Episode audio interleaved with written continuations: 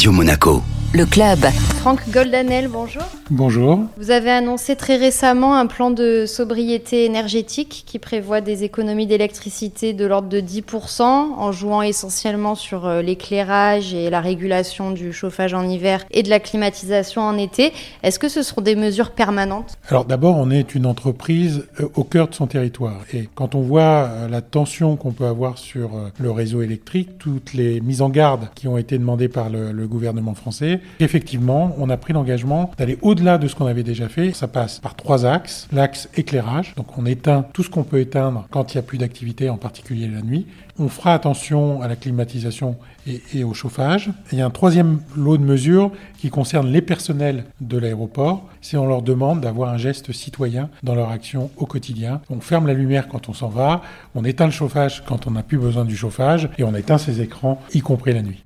Visez la neutralité carbone pour 2030 sans compensation. Quels sont les leviers d'action? Ça passe par un plan d'action avec des dates qui visent à réduire nos émissions de CO2, soit les émissions directes de l'aéroport, soit les émissions indirectes. Si vous êtes venu par la promenade des Anglais, vous avez vu des travaux en cours. En fait, on va récupérer la chaleur des eaux usées de la métropole, qui est une eau qui est chaude, et grâce à de l'énergie électrique, ça se transforme en chauffage et climatisation pour l'été. Donc le terminal 1, qui était avant chauffé et climatisé par des turbines à gaz, et depuis euh, l'hiver, là depuis cette période et pour la suite, chauffé puis climatisé l'été par une énergie qui n'est plus une énergie qui provient de turbines à gaz. Neutralité carbone, ça veut dire quand même zéro émission euh, dans l'absolu. Alors on sait très bien que tout ne peut pas être neutralisé. Je prends un exemple. Aujourd'hui, il n'y a pas de matériel réglementairement autorisé pour rentrer dans la flotte des camions de pompiers sur un aéroport. Il n'y a pas de, de camions de pompiers électriques. La technologie ne le permet pas et comme ça doit être autorisé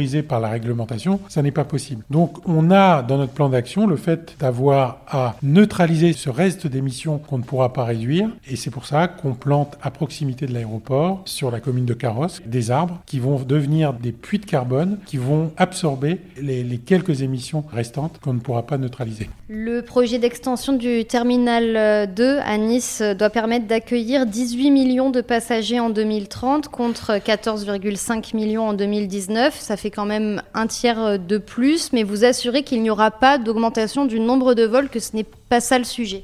Je n'affirme pas qu'il n'y a pas d'augmentation du nombre de vols. Ce que je dis, c'est qu'il faut déconnecter le nombre de passagers et son évolution du nombre d'avions. Sur ces 7-8 dernières années, le nombre de passagers sur l'aéroport a augmenté de 30% et le nombre d'avions n'a augmenté que de 2%.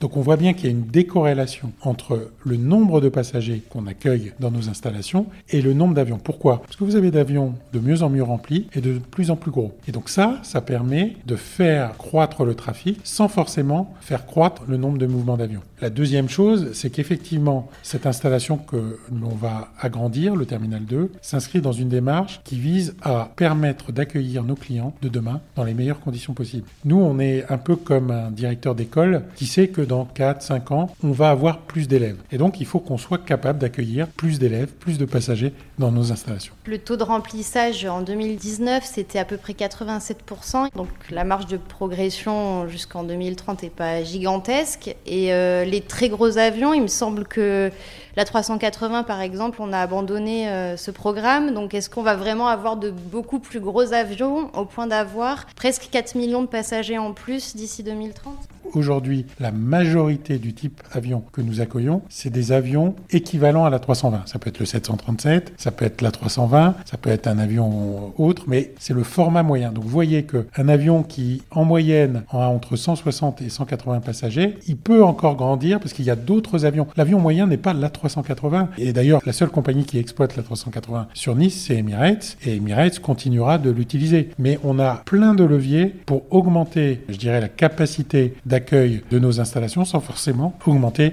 le nombre d'avions. Donc on ne devrait pas avoir un projet de nouvelles pistes qui suivrait le projet d'extension du terminal 2 Ça, je vous confirme qu'il n'est pas prévu de construire de nouvelles pistes. On parle de l'avion propre, euh, c'est sûr que ça fait rêver, mais il y a quand même beaucoup d'ingénieurs qui disent que c'est pas pour demain, que ça semble même quasiment impossible. Vous, quel est votre point de vue? D'abord, il faut jamais insulter l'avenir. Si on imagine il y a 30 ans quelqu'un vous dire vous regarderez sur un téléphone qui n'a pas de fil la télé, on vous aurait dit il y a 30 ans euh, c'est juste pas possible. Aujourd'hui, tout le monde regarde euh, la sur son téléphone portable. Donc il faut faire confiance à l'innovation, il faut faire confiance aux ingénieurs pour trouver euh, des idées pour construire l'avion de demain. Nous, à notre modeste place, on va essayer d'y contribuer. Et comment on le fait? Bah, On a accueilli, et je, rappelle quand même que le premier homme d'État à avoir volé euh, avec un avion tout électrique, c'est le prince de Monaco, qui il y a quelques mois a fait un vol un survol de la principauté en partant et en décollant et en atterrissant depuis l'aéroport de Nice. Donc la technologie de l'avion électrique, elle existe déjà. On peut dire qu'elle n'est pas suffisante, certainement, mais elle existe. Il y a beaucoup de travaux en cours pour euh, intégrer l'hydrogène comme futur euh, carburant pour des avions. Des tests vont commencer dans quelques mois. J'étais il y a deux jours avec le, le directeur général d'EasyJet, qui est une des compagnies qui pousse Airbus a trouvé des nouvelles technologies dans le cadre de son projet de décarbonation. Et ils sont très moteurs sur des tests. Et je vous dis, des motoristes et des ingénieurs aéronautiques vont commencer des tests. Voilà, donc je suis convaincu d'une chose, c'est que la capacité d'innovation permettra de trouver des, avions de moins en moins émissifs. Et il y a un engagement de la communauté à trouver des transports aériens neutres carbone à horizon 2050. Et je suis aussi convaincu qu'il n'y aura pas une solution unique.